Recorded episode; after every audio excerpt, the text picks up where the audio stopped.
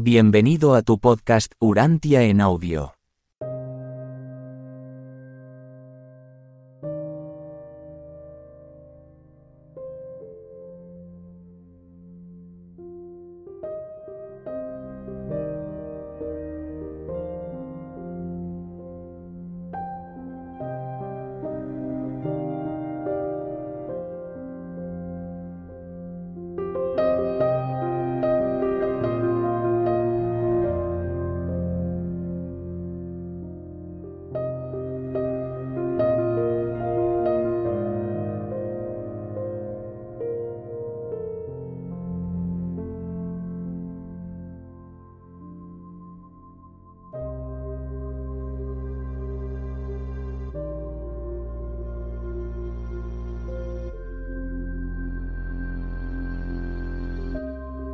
Escrito, 133.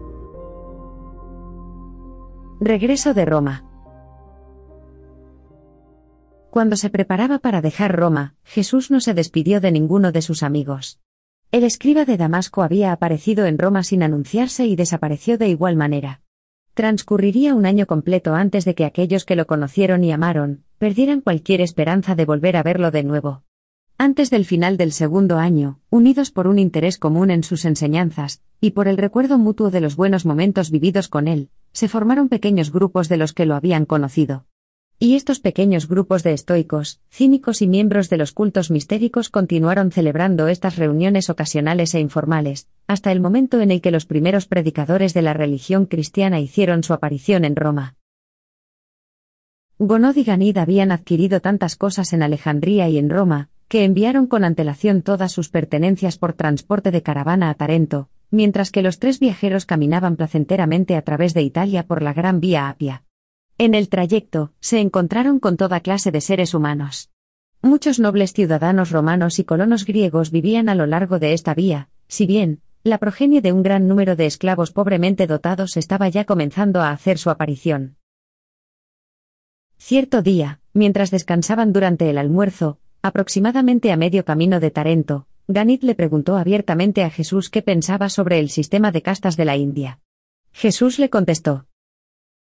Aunque los seres humanos difieren unos de otros de muchas formas, ante Dios y en el mundo espiritual, todos los mortales están en términos de igualdad. Solo existen dos grupos de mortales a los ojos de Dios. Aquellos que desean hacer su voluntad y aquellos que no lo desean.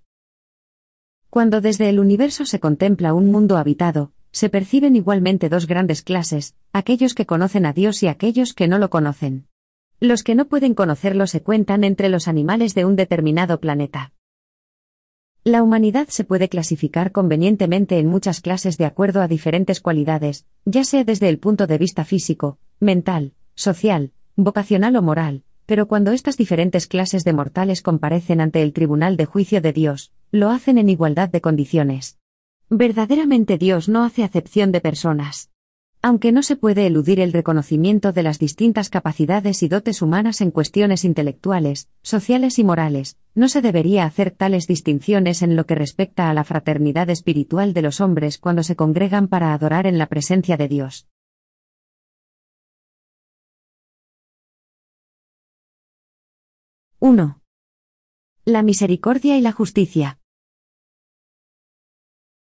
Una tarde, cuando se acercaban a Tarento, se produjo un hecho muy llamativo al borde del camino. Observaron que un joven rudo y bravucón atacaba brutalmente a un muchacho más pequeño. Jesús se apresuró a asistir al que estaba siendo agredido, y cuando lo había rescatado, sujetó firmemente al agresor hasta que el más joven logró escapar. En el momento en que Jesús soltó al acosador, Ganit se abalanzó sobre él y empezó a golpearle de forma contundente, si bien, ante su estupor, Jesús intervino rápidamente. Una vez que sujetó a Ganit y permitió que el asustado muchacho escapara, el joven, tan pronto como recobró el aliento, exclamó con agitación. Maestro, no te comprendo. Si la misericordia requiere que se rescate al muchacho más pequeño, ¿no exige la justicia el castigo del joven más grande, el agresor? Jesús le dijo. Ganid, es verdad que no lo entiendes. El ministerio de la misericordia es siempre la obra del individuo, pero el castigo de la justicia es la labor de los grupos sociales, gubernamentales o administrativos del universo. Como persona, estoy obligado a mostrar misericordia, debo ir al rescate del muchacho agredido, y como corresponde, podré emplear la fuerza necesaria para contener al agresor. Y eso es precisamente lo que hice. Conseguí liberar al muchacho agredido, hasta aquí el fin del ministerio de la misericordia. Entonces, retuve por la fuerza al agresor el tiempo necesario como para permitir la huida de la persona más débil de la disputa, tras lo cual me retiré del asunto. No procedí a juzgar al agresor, determinando, pues, el móvil, arbitrando todo aquello que había contribuido al ataque contra su semejante, y ni administré entonces el castigo que mi mente pudiera imponer como reparación justa por su mala acción. Ganid, la misericordia puede ser pródiga, pero la justicia es precisa. ¿No comprendes que es poco probable que dos personas pudieran ponerse de acuerdo con respecto a un castigo que satisficiera las exigencias de la justicia? Uno impondría cuarenta latigazos, otro veinte, mientras que habría quien recomendara el aislamiento como el único castigo justo. ¿No ves que en este mundo sería mejor que tales responsabilidades recayeran sobre el grupo, o estuviesen a cargo de representantes elegidos de ese grupo? En el universo, el juicio es competencia de aquellos que conocen plenamente los antecedentes de toda maleficencia al igual que sus motivaciones. En una sociedad civilizada y en un universo organizado, la administración de la justicia implica el dictado de una sentencia justa impartida en consonancia a un juicio justo, y estas prerrogativas recaen en los grupos jurídicos de los mundos, y en los omniscientes administradores de los universos más elevados de toda la creación. Durante varios días hablaron sobre este problema de manifestar misericordia y administrar justicia. Y Ganit llegó a comprender, al menos hasta cierto punto, por qué Jesús no quería participar en una pelea personal. Pero Ganit le hizo una última pregunta, a la que nunca recibió una respuesta totalmente satisfactoria, y esa pregunta fue. Pero, maestro, si una criatura más fuerte y enfurecida te atacara y amenazara con matarte, ¿qué harías? ¿No tratarías de defenderte? Si bien, Jesús no podía responder plena y satisfactoriamente a la pregunta del muchacho, debido a que no deseaba revelarle que él, Jesús, estaba viviendo en la tierra como representación del amor del Padre del paraíso para todo un expectante universo, sí le dijo esto. Ganid, entiendo bien cómo estos problemas te pueden desconcertar, e intentaré dar respuesta a tu pregunta. Primero, en cualquier ataque que pudiera hacerse contra mi persona, determinaría si el agresor es o no un hijo de Dios, mi hermano en la carne, y si pensara que esa criatura no posee juicio moral ni discernimiento espiritual, me defendería sin vacilaciones hasta el máximo de la capacidad de mi fuerza de resistencia, con independencia de las consecuencias para el atacante. Pero no agrediría así a un semejante con rango de filiación, ni siquiera en defensa propia. Esto es, no le castigaría anticipadamente y sin juicio por agredirme. Intentaría cualquier estratagema posible para prevenir que llevase a cabo su ataque, disuadiéndole para que no lo hiciera, pero, si no consiguiera evitarlo, trataría de mitigar su intensidad. Ganid, tengo confianza absoluta en los atentos cuidados de mi Padre Celestial. Estoy consagrado a hacer la voluntad de mi Padre de los cielos. No creo que me pueda ocurrir ningún daño real, no creo que las intenciones de mis enemigos respecto a mí puedan poner en peligro mi labor en la vida, y de seguro que no hemos de temer violencia alguna de parte de nuestros amigos. Estoy absolutamente convencido de que el universo entero me es amigable, estoy empeñado en creer fervorosamente esta verdad todopoderosa, a pesar de que las apariencias puedan indicar lo contrario. Pero Ganit no quedó satisfecho del todo. Hablaron repetidas veces sobre estos temas, y Jesús le contó algunas de sus experiencias juveniles y también lo sucedido con Jacob, el hijo del albañil. Al conocer cómo Jacob se había erigido defensor de Jesús, Ganit dijo, Oh, ahora empiezo a entender. En primer lugar, muy raramente se le ocurriría a un ser humano normal atacar a una persona tan bondadosa como tú, pero incluso si alguien fuese tan irreflexivo como para hacer tal cosa, habría con toda seguridad algún otro mortal cerca que se apresurase a ayudarte, de la misma manera que tú siempre acudes a rescatar a cualquier persona que ves en apuros. En mi corazón, maestro, Estoy de acuerdo contigo, pero en mi cabeza, todavía pienso que de haber sido yo Jacob, me habría gustado castigar a esos brutos que se atrevían a agredirte a sabiendas de que tú no te defenderías. Supongo que te encontrarás bastante seguro en tu viaje por la vida, ya que dedicas mucho tiempo a ayudar a los demás y a dar asistencia a los afligidos. Bueno, lo más probable es que siempre habrá alguien dispuesto a defenderte. Y Jesús le contestó. Esa prueba aún no ha llegado, Ganid, y cuando llegue, debemos cumplir la voluntad del Padre. Y fue eso casi todo lo que el muchacho pudo conseguir que su maestro le dijera sobre el difícil tema de la defensa propia y la no confrontación. En otra ocasión, consiguió recabar de Jesús la opinión de que la sociedad organizada tenía todo el derecho de emplear la fuerza en la ejecución de sus justos mandatos.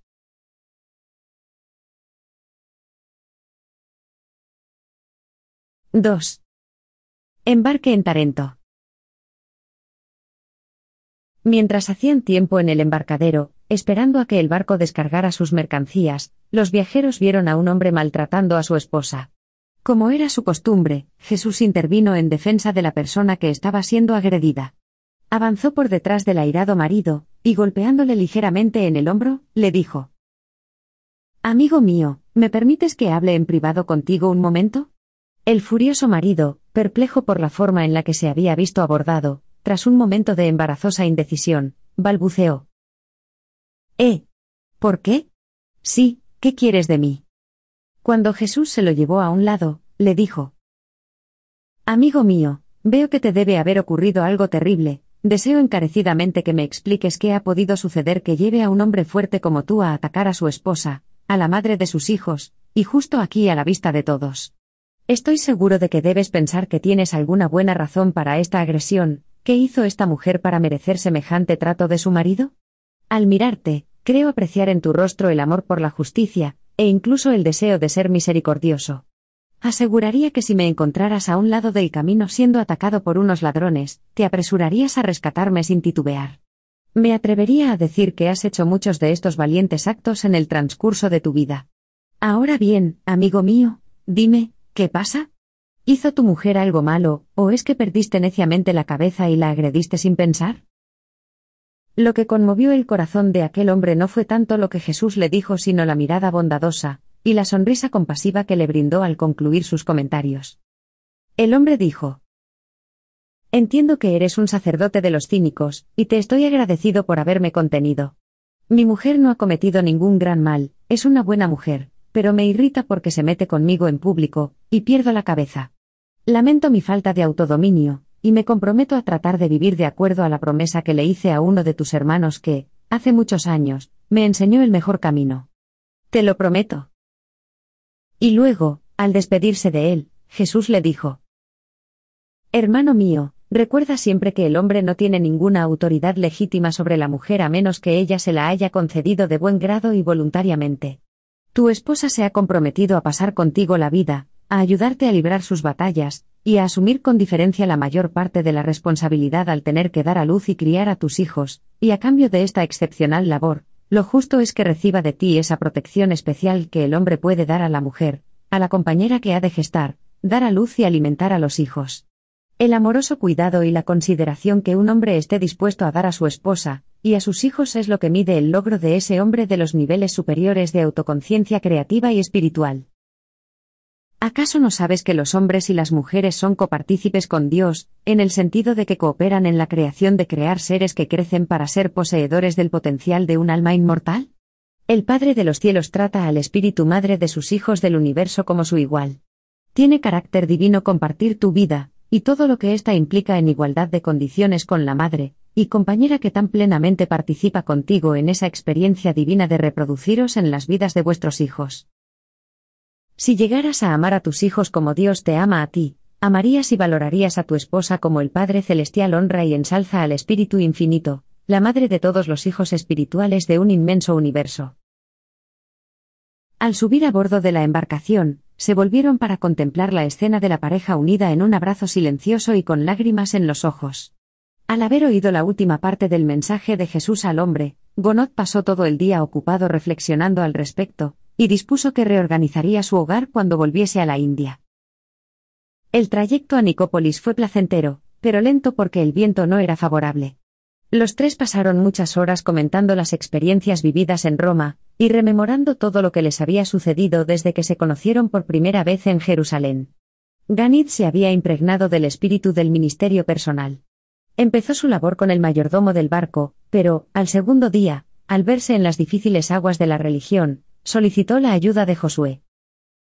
Pasaron algunos días en Nicópolis, la ciudad que Augusto había fundado unos 50 años atrás como la ciudad de la Victoria, en conmemoración de la batalla de Actium, lugar en el que había acampado con su ejército antes de la batalla. Se hospedaron en la casa de un tal Jerami, un prosélito griego de la fe judía, a quien habían conocido a bordo del barco. El apóstol Pablo pasó todo el invierno con el hijo de Jerami en la misma casa durante el transcurso de su tercer viaje misionero. Desde Nicópolis, partieron en el mismo barco para Corinto, la capital de la provincia romana de Acaya.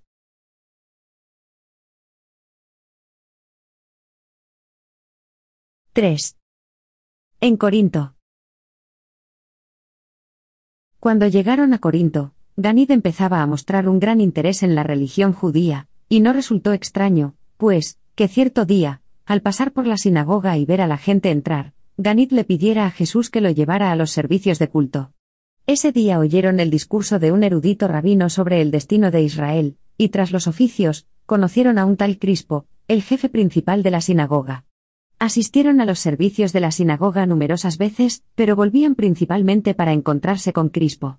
Ganit llegó a tomarle mucho cariño a Crispo, a su esposa y a su familia de cinco hijos.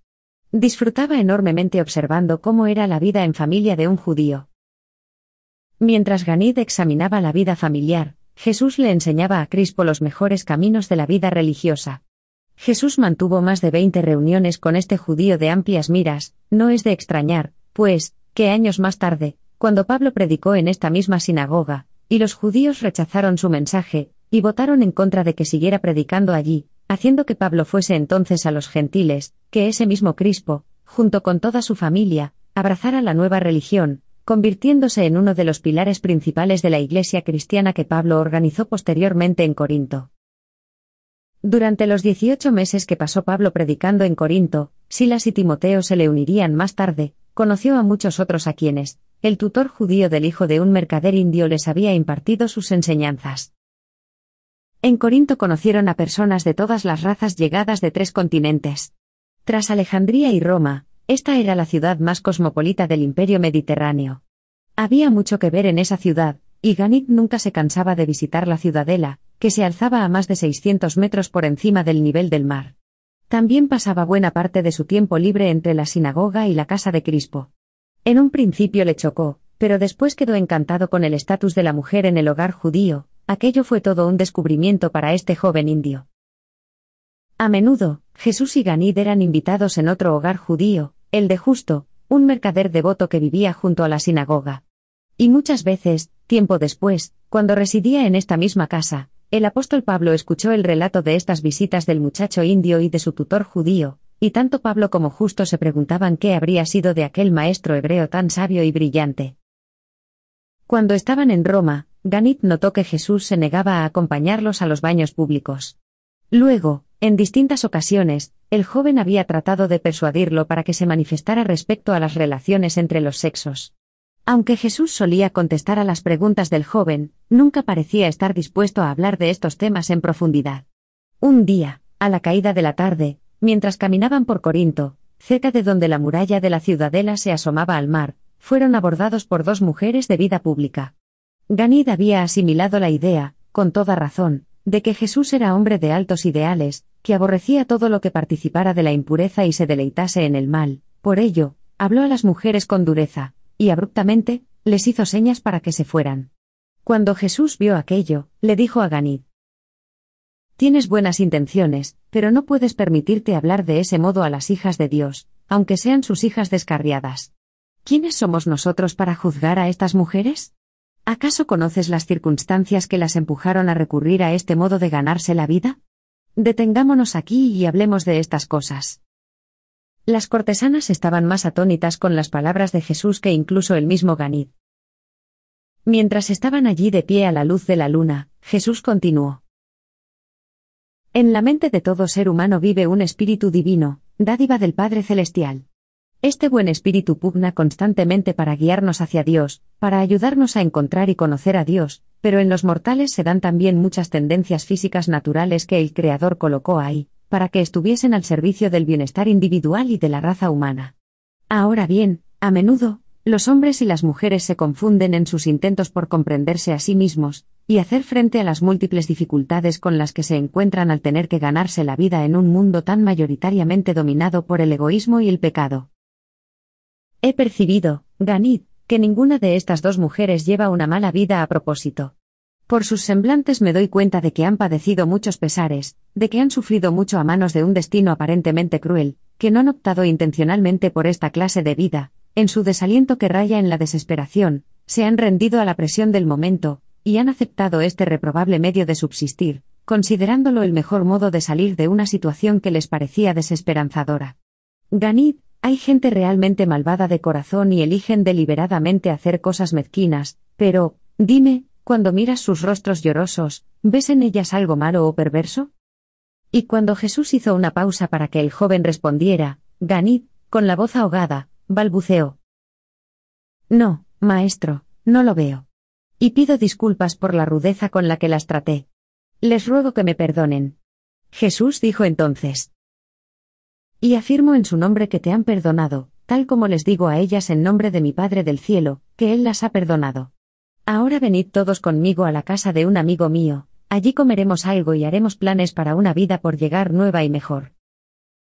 Hasta este momento las maravilladas mujeres no habían pronunciado una sola palabra, se miraron entre sí y siguieron en silencio a los hombres en su camino. Imaginad la sorpresa de la mujer de justo cuando, a esta avanzada hora, apareció Jesús con Ganid y estas dos desconocidas, diciendo, Por favor, perdónanos que vengamos a esta hora, pero Ganid y yo tenemos necesidad de algo de comer, y querríamos compartirlo con estas nuevas amigas, que también necesitan alimentarse, y acudimos a ti, además, pensando que te interesará consultar con nosotros sobre el mejor modo de ayudar a estas mujeres a emprender una vida nueva. Pueden contarte su historia, pero deduzco que han pasado por muchas dificultades, y su presencia misma aquí en tu casa da testimonio de cuán encarecidamente anhelan conocer a personas buenas, y con cuánto agrado aprovecharán la oportunidad de demostrarle a todo el mundo, e incluso a los ángeles del cielo, lo valientes y nobles que pueden llegar a ser. Cuando Marta, la esposa de Justo, había servido la comida en la mesa, Jesús, despidiéndose de ellos de forma inesperada, dijo, Como se hace tarde y el padre del joven estará esperándonos, os rogamos que nos disculpéis, os dejamos aquí juntas, las tres mujeres, las hijas amadas del Altísimo. Y yo oraré por vuestra guía espiritual mientras hacéis planes para una vida nueva y mejor en la tierra, y para la vida eterna en el más allá. Así se despidieron de las mujeres Jesús y Ganid. Hasta ese momento, las dos cortesanas no habían dicho nada, Ganid se había quedado también sin palabras. E igual le sucedió a Marta por unos instantes, pero pronto estuvo a la altura de las circunstancias, e hizo por estas desconocidas todo lo que Jesús esperaba que se hiciera. La mayor de ellas murió poco tiempo después, con vivas esperanzas en la supervivencia eterna, la más joven trabajó en el lugar de negocios de Justo, y más tarde, se convertiría en miembro de por vida de la primera iglesia cristiana de Corinto. En distintas ocasiones, en casa de Crispo, Jesús y Ganit se habían encontrado con un tal gallo, que posteriormente se convirtió en un leal seguidor de Pablo. Durante esos dos meses pasados en Corinto, ellos sostuvieron conversaciones privadas con veintenas de personas de valía, y como resultado de estos encuentros aparentemente casuales, más de la mitad de estas personas se sintieron movidas, y llegaron a ser miembros de la posterior comunidad cristiana. Cuando Pablo fue por primera vez a Corinto, no tenía previsto prolongar su visita por mucho tiempo. Pero no era consciente de lo bien que el tutor judío había preparado el camino para sus enseñanzas. Y descubrió además ese gran interés que ya se había suscitado en ellas gracias a Aquila y Priscila, al ser Aquila uno de los cínicos con los que Jesús había entrado en contacto cuando estaba en Roma. Se trataba de una pareja de refugiados judíos llegados de Roma, que abrazaron rápidamente las enseñanzas de Pablo. Él vivió y trabajó con ellos, porque eran también fabricantes de tiendas. Fue debido a esas circunstancias por lo que Pablo dilató su estancia en Corinto.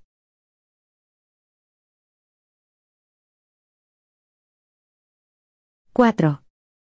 Labor personal en Corinto. Jesús y Ganit tuvieron otras muchas interesantes experiencias en Corinto. Conversaron privadamente con un gran número de personas que se beneficiaron enormemente de las enseñanzas de Jesús. Enseñó el molinero cómo moler el grano de la verdad en el molino de la experiencia viva, para hacer que las cosas difíciles de la vida divina fuesen prontamente aceptables incluso entre los más débiles y frágiles de sus semejantes mortales. Jesús dijo, Da la leche de la verdad a los que son niños en percepción espiritual. En tu ministerio vivo y amoroso, Sirve el alimento espiritual de manera atractiva, y adaptada a la capacidad receptiva de todo aquel que te lo solicite. Al centurión romano le dijo, Da al César lo que es del César, y a Dios lo que es de Dios. El servicio sincero de Dios y el servicio leal del César, no están reñidos a menos que el César pretenda abrogarse ese honor que solo la deidad puede requerir. La lealtad a Dios, si llegaras a conocerlo, te haría todavía más leal y fiel en tu entrega a un emperador digno. Al honesto líder del culto mitraico le dijo, Haces bien en buscar una religión de salvación eterna, pero te equivocas al ir en busca de esa gloriosa verdad entre los misterios creados por el hombre y las filosofías humanas. ¿Acaso no sabes que el misterio de la salvación eterna habita en tu propia alma? ¿Acaso no sabes que el Dios del cielo ha enviado su Espíritu para que viva en ti, y que este Espíritu guiará a todos los mortales, amantes de la verdad y servidores de Dios, más allá de esta vida y a través de los portales de la muerte, hasta las alturas eternas de la luz donde Dios aguarda para recibir a sus hijos? Y nunca te olvides, vosotros los que conocéis a Dios sois los hijos de Dios, si verdaderamente anheláis ser como Él. Al maestro Epicúreo le dijo, Haces bien en escoger lo mejor y en apreciar lo bueno, pero, eres sabio cuando dejas de percibir las grandes cosas de la vida mortal que se manifiestan en los ámbitos espirituales, procedentes de la conciencia de la presencia de Dios en el corazón humano? En toda experiencia humana, lo mejor de todo es la conciencia de conocer a Dios, cuyo espíritu vive en ti y trata de guiarte en ese largo, y casi interminable viaje para alcanzar la presencia personal de nuestro Padre común, Dios de toda la creación, el Señor de los universos. Al contratista y constructor griego le dijo, Amigo mío, mientras edificas las construcciones materiales de los hombres, desarrolla un carácter espiritual a semejanza del espíritu divino que reside en tu alma. No dejes que tus éxitos como constructor temporal superen tu logro como hijo espiritual del reino del cielo. Al edificar las mansiones temporales para los demás, no te olvides de asegurar para ti mismo el derecho como titular a las mansiones de la eternidad. Recuerda siempre, existe una ciudad cuyos fundamentos son la rectitud y la verdad, y cuyo constructor y hacedor es Dios. Al juez romano le dijo, Cuando juzgues a los hombres, recuerda que algún día tú mismo serás también juzgado ante el tribunal de los gobernantes de un universo. Juzga con justicia, al igual que con misericordia, de la misma forma que algún día desearás con anhelo la consideración misericordiosa, de las manos del árbitro supremo. Juzga como querrías que te juzgaran en similares circunstancias, siendo, pues, guiado por el espíritu de la ley al igual que por su letra.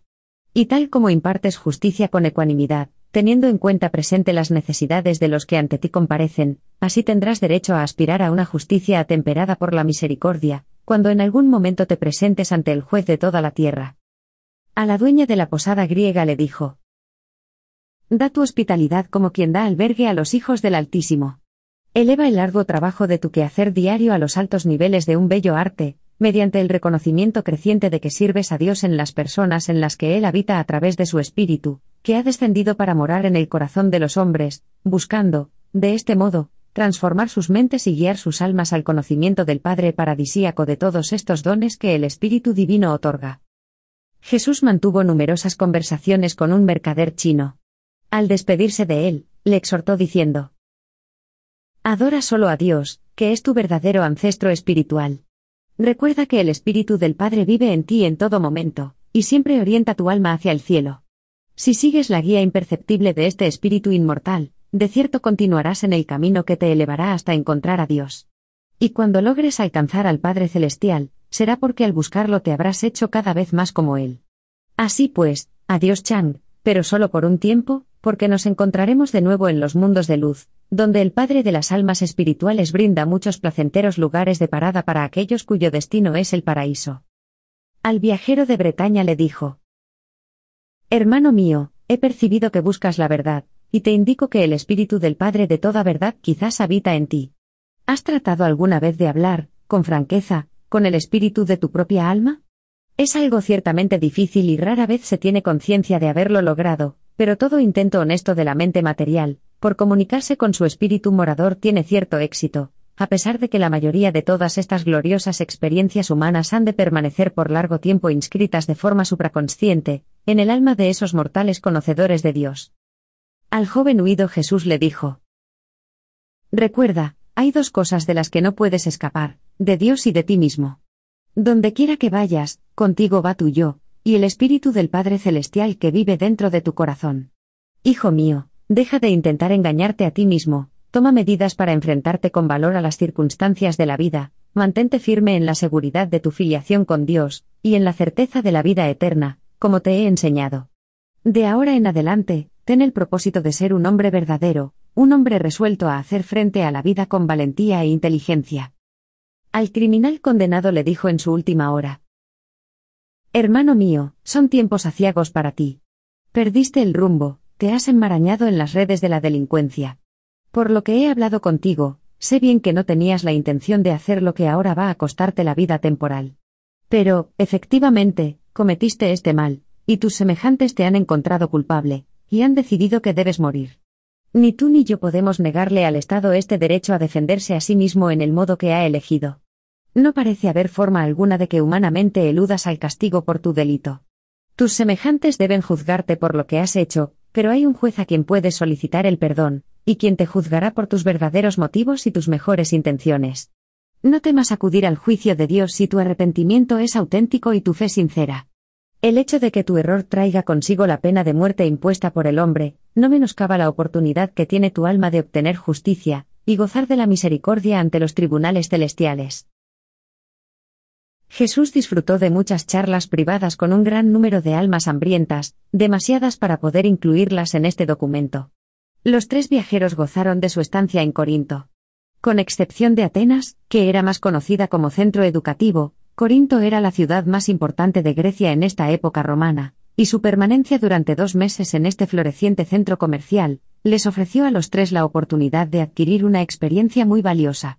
La estancia en esta ciudad constituyó una de las paradas más interesantes en su camino de vuelta de Roma. Gonod tenía muchos intereses en Corinto, pero finalmente concluyó sus negocios, y se dispusieron a zarpar para Atenas.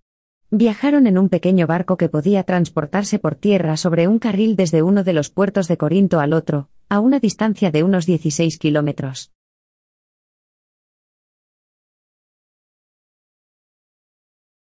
5. En Atenas. Plática sobre la ciencia. Pronto llegaron al antiguo centro de la ciencia y del saber griegos, y Ganid estaba emocionado de saberse en Atenas, en Grecia, en el centro cultural de lo que en otro tiempo fue el imperio de Alejandro, que había extendido sus fronteras hasta incluso la India, su propio país. Allí había pocos negocios que realizar, así que Gonod pasó la mayor parte de su tiempo con Jesús y Ganid, visitando los muchos sitios de interés, y escuchando las interesantes conversaciones entre el muchacho y su versátil maestro. En Atenas aún florecía una gran universidad, y los tres hicieron frecuentes visitas a sus salas de clase. Jesús y Ganid habían analizado a fondo las enseñanzas de Platón, cuando asistieron a las conferencias en el Museo de Alejandría. A todos les encantaba el arte de Grecia, ejemplos del cual todavía se podían encontrar por doquier en la ciudad. Padre e hijo disfrutaron enormemente del debate sobre la ciencia que Jesús mantuvo con un filósofo griego, en la posada a últimas horas de la tarde. Una vez que aquel pedante había hablado durante casi tres horas, y cuando había terminado su plática, Jesús, en términos modernos, dijo. Algún día, los científicos podrán medir la energía, o manifestaciones de fuerza, de la gravedad, de la luz y de la electricidad, pero estos mismos científicos nunca podrán, científicamente, decir qué son estos fenómenos del universo. La ciencia trata de la actividad de la energía física, la religión, de los valores eternos. La verdadera filosofía surge de la sabiduría, que correlaciona, de la mejor manera, estas observaciones cuantitativas y cualitativas. Siempre existe el peligro de que el científico puramente físico llegue a dejarse influenciar por el placer del orgullo matemático, y el egocentrismo estadístico, por no mencionar la ceguera espiritual. La lógica es válida en el mundo material, y las matemáticas son fiables cuando se limita su aplicación a las cosas físicas, pero ninguna de las dos puede llegar a considerarse totalmente dignas de confianza o infalibles cuando se aplican a los problemas de la vida. En la vida se dan fenómenos que no son enteramente materiales. La aritmética dice que si un hombre puede esquilar una oveja en diez minutos, diez hombres la podrían esquilar en un minuto. Se trata de una verdad matemática, pero no es exacta, porque los diez hombres no podrían hacerlo de esta manera, se entorpecerían unos a otros hasta tal punto que el trabajo se demoraría excesivamente. Las matemáticas sostienen que, Si una persona representa una determinada unidad de valor intelectual y moral, 10 personas representarían 10 veces este valor. Pero cuando se trata de seres personales humanos, sería más acertado decir que tal agrupación de personas constituye una suma igual al cuadrado del número de personas referidas en la ecuación, en lugar de la simple suma aritmética. Un grupo social de seres humanos trabajando armónicamente y de forma coordinada, conlleva una fuerza mucho mayor que la simple suma de sus partes. La cantidad se puede identificar como un hecho, convirtiéndose de este modo en una uniformidad científica. La cualidad, siendo una cuestión de interpretación de la mente, constituye una estimación aproximada de los valores y debe, por consiguiente, permanecer como una experiencia de la persona. Cuando la ciencia y la religión se tornen menos dogmáticas y más tolerantes frente a la crítica, la filosofía comenzará entonces a lograr la unidad en la comprensión inteligente del universo. Si pudierais percibir su genuino funcionamiento, observaríais que en el universo cósmico existe unidad. El universo real es amigable para todos los hijos del Dios eterno. El auténtico problema es, ¿cómo puede la mente finita del hombre alcanzar una unidad de pensamiento lógica, verdadera y en consonancia? Este estado mental de conocimiento del universo solo puede lograrse si se concibe la idea de que el hecho cuantitativo y el valor cualitativo tienen una causalidad común en el Padre del Paraíso. Esta concepción de la realidad proporciona una percepción más amplia de la unidad de propósito de los fenómenos del universo, e incluso revela una meta espiritual de logro progresivo para el ser personal, y constituye un concepto de unidad capaz de apreciar los antecedentes invariables de un universo vivo de relaciones impersonales, en continuo cambio y de relaciones personales en constante desarrollo. La materia y el espíritu y el estado intermedio entre ellos constituyen tres niveles, interrelacionados e interconectados, de la verdadera unidad del universo real. Al margen de cuán divergentes parezcan ser los fenómenos del universo de los hechos y de los valores, estos están, finalmente, unificados en el Supremo. Reconocemos que la materia visible tiene existencia real, pero también la tiene la energía no reconocida. Cuando las energías del universo se ralentizan tanto que adquieren el grado necesario de movimiento, entonces, en condiciones favorables, estas mismas energías se convierten en masa. Y no olvidéis que la mente, que es la única que puede percibir la presencia de las realidades fehacientes, es en sí misma igualmente real. Y la causa fundamental de este universo de energía masa, mente y espíritu, es eterna, existe y consiste en la naturaleza, y en la reacción del Padre Universal y sus coiguales absolutos. Quedaron todos más que maravillados por las palabras de Jesús, y cuando el griego se despidió de ellos les dijo, Por fin han visto mis ojos a un judío que piensa en algo más que en la superioridad racial, y que habla de algo más que de religión. Y se retiraron para pasar la noche. La estancia en Atenas fue placentera y provechosa, pero no especialmente fructífera en cuanto a contactos humanos. Demasiados atenienses de ese tiempo estaban intelectualmente orgullosos de su notoriedad de otros días o eran mentalmente faltos de inteligencia, e ignorantes, al ser los vástagos de esclavos pobremente dotados de esas épocas anteriores cuando existía gloria en Grecia, y sabiduría en las mentes de su gente. No obstante, entre los ciudadanos de Atenas, aún era posible encontrar muchas mentes perspicaces.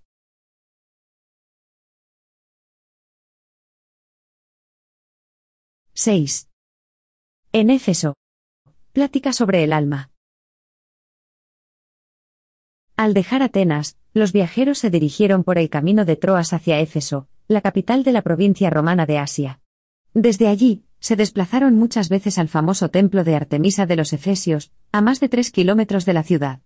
Artemisa era la diosa más famosa de toda Asia Menor, perpetuación de la diosa madre aún más antigua de los tiempos de la ancestral Anatolia. Se decía que aquel tosco ídolo que se exhibía en el enorme templo dedicado a su culto había caído del cielo. Al no haber erradicado toda su anterior formación en cuanto al respeto de las imágenes como símbolos de la divinidad, Ganit pensó que sería lo mejor comprar un pequeño santuario de plata en honor de esta diosa de la fertilidad del Asia Menor.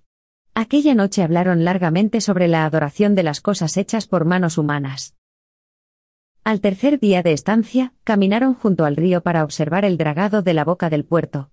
Al mediodía charlaron con un joven fenicio que estaba nostálgico por su tierra natal y bastante desanimado, pero sobre todo estaba envidioso de otro joven a quien habían ascendido en su lugar. Jesús le dirigió palabras de consuelo y citó el antiguo proverbio hebreo, Fol. El don del hombre le ensancha el camino y lo lleva delante de los grandes. De todas las grandes ciudades que visitaron en su viaje por el Mediterráneo, fue en este lugar donde menos pudieron hacer para favorecer la labor de los futuros misioneros cristianos. El cristianismo tuvo sus comienzos en Éfeso, mayormente gracias a las iniciativas de Pablo, que residió aquí durante más de dos años, ganándose la vida con la fabricación de tiendas, y dando conferencias todas las noches sobre religión y filosofía, en el auditorio principal de la escuela de Tirano. Había un escritor progresista vinculado a esta escuela local de filosofía, con quien Jesús tuvo varias provechosas reuniones. En el transcurso de las charlas que mantuvo con él, Jesús usó repetidas veces la palabra alma. Finalmente, este griego erudito le preguntó qué quería decir con alma. Y Jesús le respondió. El alma es esa parte del hombre autorreflexiva, discernidora de la verdad y perceptiva del espíritu, que eleva para siempre al ser humano por encima del nivel del mundo animal. La autoconciencia, por sí misma, no es el alma.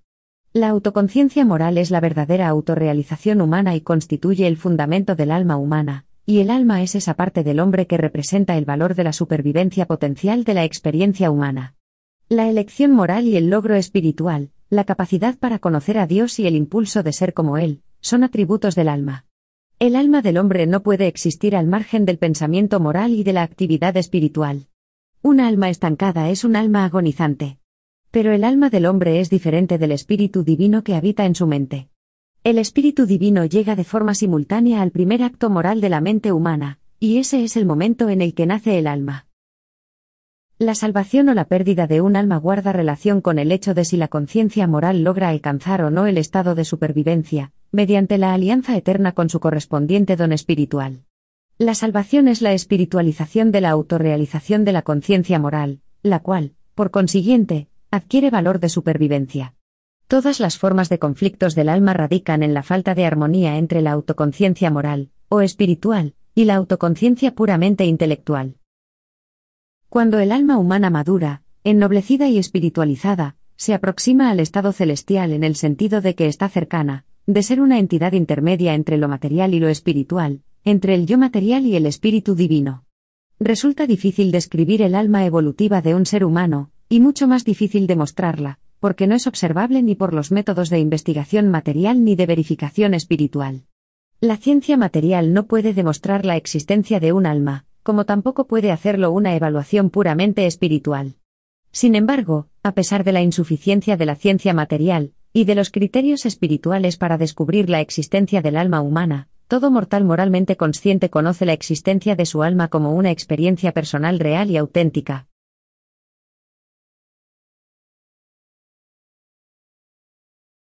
—7. La estancia en Chipre. Plática sobre la mente. Poco después, los viajeros zarparon para Chipre, con parada en Rodas. Disfrutaron de la larga travesía marítima, y llegaron a la isla de destino muy descansados de cuerpo y renovados de espíritu. Su plan era sentir el placer de un período de auténtico descanso y ocio, durante su visita a Chipre, cuando su recorrido por el Mediterráneo tocaba su fin. Desembarcaron en Pafos, y de inmediato, comenzaron a acumular provisiones para su estancia de varias semanas en las montañas cercanas. Tres días después de su llegada, partieron hacia las colinas con sus animales bien cargados. Durante dos semanas, los tres viajeros disfrutaron bastante, pero entonces, sin previo aviso, el joven Ganit cayó de repente gravemente enfermo. Estuvo dos semanas sufriendo una virulenta fiebre que a menudo le hacía entrar en delirio, tanto Jesús como Gonod se ocuparon de lleno en atenderle. Jesús cuidó del joven con habilidad y ternura, ante un padre asombrado por la delicadeza y la destreza, que Jesús demostraba en todas sus atenciones hacia el doliente joven. Estaban alejados de cualquier presencia humana, y el muchacho se encontraba demasiado enfermo como para ser trasladado, se dispusieron, pues, allí mismo en las montañas, a hacer todo lo que les fuera posible por cuidarle y devolverle la salud. Durante las tres semanas de la convalecencia de Ganit, Jesús le contó muchas cosas interesantes sobre la naturaleza y sus diversos estados. Y cuántos se divirtieron paseando por las montañas, mientras que el muchacho hacía preguntas, Jesús se las contestaba, y el padre se maravillaba ante toda aquella escena. La última semana de su estancia en las montañas, Jesús y Ganit tuvieron una larga charla sobre las funciones de la mente humana. Tras varias horas de análisis del tema, el muchacho le hizo la siguiente pregunta. Pero, maestro, ¿Qué quieres decir cuando afirmas que el hombre experimenta una forma más elevada de autoconciencia que la de los animales superiores? Y reformulado en términos modernos, Jesús le respondió así. Hijo mío, ya te he hablado bastante de la mente del hombre, y del espíritu divino que vive en ella, pero ahora quisiera hacer hincapié en el hecho de que la autoconciencia es una realidad. Cuando un animal llega a ser consciente de sí mismo, se convierte en un hombre primitivo, Tal logro resulta de la coordinación de funciones entre la energía impersonal y la mente perceptiva del espíritu, y es este fenómeno el que asegura la dádiva al ser personal humano de un punto central absoluto, el espíritu del Padre de los cielos. Las ideas no son simplemente una transcripción de las sensaciones. Las ideas son sensaciones más las interpretaciones reflexivas del yo personal, y el yo es más que la suma de nuestras sensaciones. En un yo en evolución comienza a existir algo así como un camino hacia la unidad, y esa unidad es fruto de la presencia interior de una parte de la unidad absoluta que activa, espiritualmente, a esa mente de origen animal consciente de sí misma. Un mero animal no puede poseer autoconciencia del tiempo. Los animales poseen una coordinación fisiológica de la conjunción sensación-reconocimiento y su consiguiente memoria, pero ningún animal experimenta un reconocimiento significativo de las sensaciones, ni evidencia una conexión intencionada de estas experiencias físicas combinadas, tal como se manifiesta en las conclusiones que se generan a partir de interpretaciones humanas inteligentes y reflexivas. Y este hecho de una existencia autoconsciente, unido a la realidad de su consecuente experiencia espiritual, constituye al hombre como hijo potencial del universo, y prefigura su ulterior logro de la suprema unidad del universo. Tampoco es el yo humano la mera suma de sucesivos estados de conciencia. Sin la eficiente actuación de un organizador y asociador de la conciencia, no existiría la unidad suficiente para poder asegurar la conformación de un yo. Dicha mente, no unificada, difícilmente podría lograr los niveles de conciencia característicos de la condición humana. Si las asociaciones que se dan en la conciencia fuesen aleatorias, la mente de todos los hombres mostraría asociaciones incontroladas y fortuitas propias de determinadas facetas de la locura mental. Una mente humana, forjada solamente sobre la base de la conciencia de las sensaciones físicas, nunca podría alcanzar niveles espirituales, esta clase de mente material carecería totalmente del sentido de los valores morales, y le faltaría la guía rectora del espíritu, que es tan esencial para lograr una unidad armoniosa del ser personal en el tiempo, y que es inseparable de la supervivencia del ser personal en la eternidad. La mente humana comienza pronto a manifestar cualidades que son supramateriales, el intelecto humano verdaderamente reflexivo, no está atado del todo a las restricciones del tiempo. El hecho de que las personas difieran tanto en cuanto a su comportamiento en la vida, indica no solo la diversidad de dotes hereditarias y las distintas influencias del entorno, sino también el grado de unificación con el espíritu morador del Padre alcanzado por el yo, esto es, la magnitud en la que se identifican el uno con el otro. La mente humana no resiste bien el conflicto que conlleva experimentar una doble lealtad. Constituye un gran peso para el alma tratar de servir tanto al bien como al mal. La mente supremamente satisfecha y, eficientemente unificada, es aquella que está dedicada totalmente a hacer la voluntad del Padre de los cielos. Los conflictos no resueltos destruyen la unidad, y pueden terminar en la perturbación de la mente. Pero el carácter de supervivencia del alma, no se incentiva intentando asegurar la paz mental a cualquier precio, renunciando a nobles aspiraciones o poniendo en peligro los ideales espirituales, dicha paz se consigue más bien reafirmándose incondicionalmente en el triunfo de lo que es verdadero, y esta victoria se logra venciendo al mal con la poderosa fuerza del bien. Al siguiente día partieron hacia Salamina, desde donde embarcaron rumbo a Antioquía, en la costa de Siria.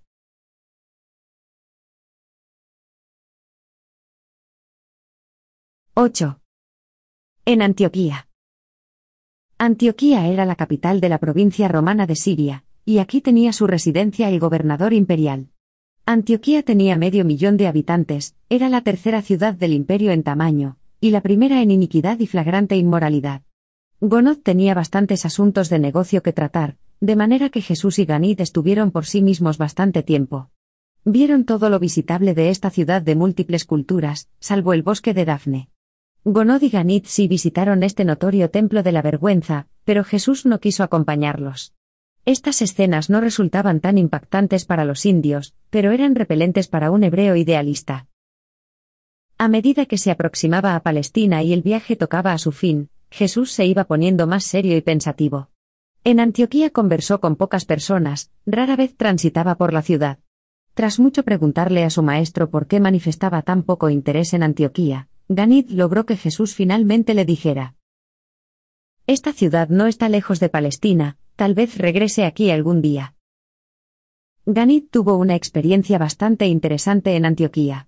Este joven había demostrado ser un buen pupilo, y ya había comenzado a hacer un uso práctico de algunas de las enseñanzas de Jesús. Había cierto indio relacionado con los negocios de su padre en Antioquía, que se había vuelto tan desagradable y malhumorado que se estaban planteando despedirle. Cuando Ganit lo supo, se dirigió al establecimiento de su padre, y tuvo una larga reunión con su compatriota. Este hombre creía que le habían puesto en el trabajo equivocado. Ganit le habló del Padre de los cielos y amplió, de muchas formas, sus puntos de vista sobre la religión. Pero de todo lo que Ganit le dijo, la cita de un proverbio hebreo fue lo que mayor bien le hizo, y esas sabias palabras fueron. Todo lo que te venga a mano para hacer, hazlo según tus fuerzas. Tras preparar su equipaje para la caravana de camellos, bajaron a Sidón, y desde allí, se dirigieron a Damasco, tres días después estaban listos para la larga travesía por las arenas del desierto.